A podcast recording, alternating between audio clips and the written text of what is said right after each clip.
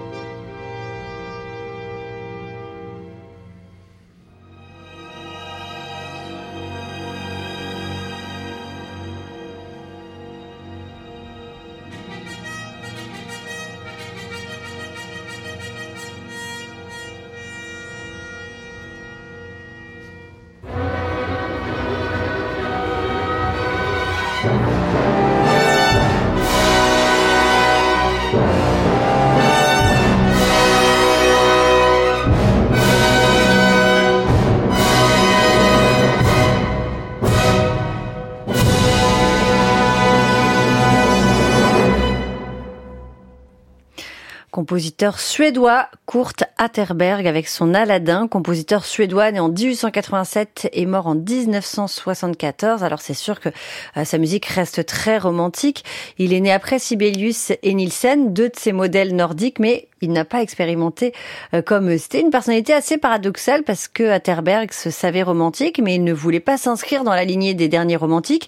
Il soutenait la modernité tout en regrettant le déclin de la ligne mélodique et tout en écrivant une musique uniquement tonale. Il a eu du mal à se positionner dans l'histoire de la musique du XXe siècle et dès les années 50, il va euh, progressivement disparaître des scènes musicales puisque son style était jugé trop conservateur.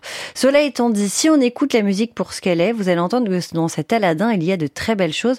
D'ailleurs, il est euh, l'auteur d'un grand nombre de partitions. On vous en a passé dans cette émission oui, déjà. des symphonies. Il y avait une intégrale. Voilà, neuf symphonies, absolument. Il y a une intégrale des symphonies, concerto, musique de chant, musique de scène et cinq opéras. Donc Aladdin et l'un d'eux. Il y a une version en suédois, une version en allemand. Un beau conte porté par deux excellents rôles principaux, le Aladdin de Michael A et la Leila de la soprano française Solène Minguenet. La musique n'a rien de moderne, mais en tout cas, ce romantisme tardif nimbé de touches orientalisantes et séduisant à l'oreille. Écoutez ceci.